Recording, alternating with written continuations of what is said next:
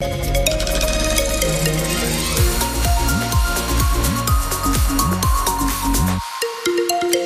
peu plus de 20 degrés, voilà ce que nous dit la météo. On s'en reparle après le journal présenté donc par Fanny Narvart. Fanny, la sécurité civile mène des exercices de sauvetage en ce moment à la Pierre Saint-Martin. Oui, des pompiers du SDIS, le SAMU 64 et des gendarmes du PGHM d'Oloron sont là-haut, une soixantaine de personnes en tout. Même s'il n'y a pas vraiment de neige, les autorités continuent de maintenir la vigilance en montagne.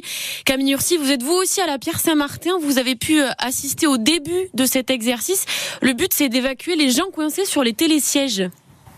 Oui, exactement. Là, je suis au pied du pylône numéro 8 du télésiège de l'Arlas à la Pierre Saint-Martin. Donc, il y a trois nacelles à évacuer au-dessus de moi, cinq personnes exactement, et d'autres attendent également plus haut et plus bas entre les pylônes 6 et 10. Et puis, il y a aussi une personne à évacuer après une chute. Elle est en train de se faire, de se voir euh, promulguer les gestes de premier secours, couverte par une couverture de survie pour la protéger du vent, car je ne sais pas si vous l'entendez, mais il y en a beaucoup. Et un quad chenillé vient d'arriver avec un brancard pour pouvoir le sortir de la zone de l'accident. En tout cas, toutes ces fausses victimes du télésiège en panne attendent depuis 10h15 les pisteurs qui les feront descendre en rappel. Mais dans le scénario, les pisteurs ont besoin de renforts. C'est pour cela qu'ils ont fait appel aussi aux pompiers du SDIS, au SAMU 64 et au PGHM. Là d'ailleurs, ils sont de plus en plus nombreux à arriver sur la zone. Cet exercice permet de bien vérifier que les différents services se comprennent bien en cas de véritable accident. Ils ont pu ainsi installer un poste de commandement en face de la station et c'est là que seront acheminés tous les clients évacués à la fin de l'opération. Camille Ursi en direct de la Pierre Saint-Martin où un exercice de sauvetage est en train d'être mené. L'opération qui doit durer jusqu'à au moins 13 heures. De nouvelles plaintes dans l'affaire de l'institution Notre-Dame de Bétarame. Une dizaine de plaintes supplémentaires déposées pour agression sexuelle et viol. 20, avaient, 20 plaintes avaient déjà été déposées à la fin du mois de janvier auprès du procureur de Pau. Les faits se seraient déroulés entre les années 70 et 90 en des hommes soupçonnés et toujours en poste à Bétaram, confirme le directeur de l'établissement qui n'a pas voulu faire plus de commentaires.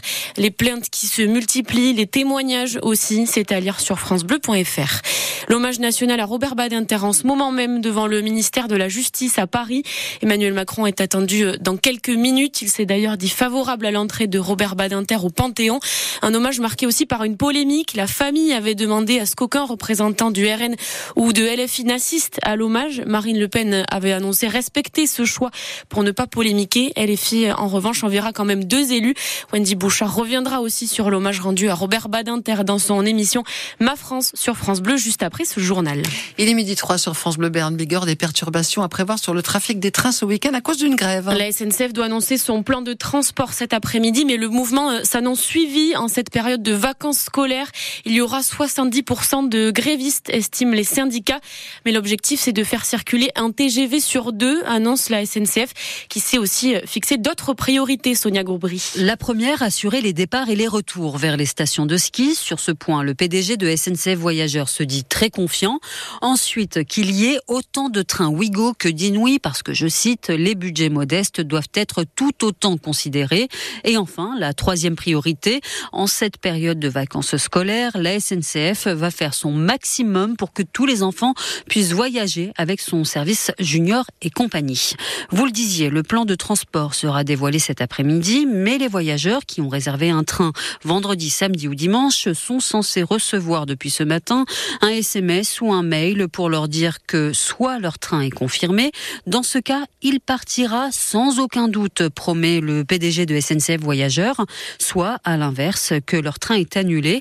Là, la SNCF invite ses usagers à décaler gratuitement leurs billets en les encourageant notamment à partir jeudi ou lundi.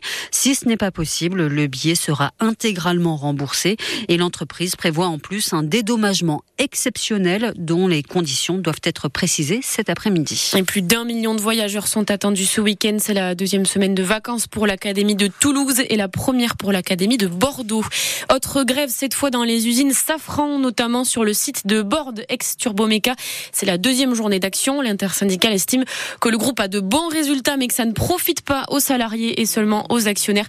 L'intersyndicale qui demande de mieux partager les richesses. Allez, on parle sport, du basket ce soir avec les Lambernais. Huitième de finale de Coupe de France, match à 20h contre Gravelines Dunkerque, une équipe de bas de tableau de Pro A. Huitième de finale aussi en Ligue des Champions, c'est du foot. Le PSG joue contre les Basques de la Real Sociedad.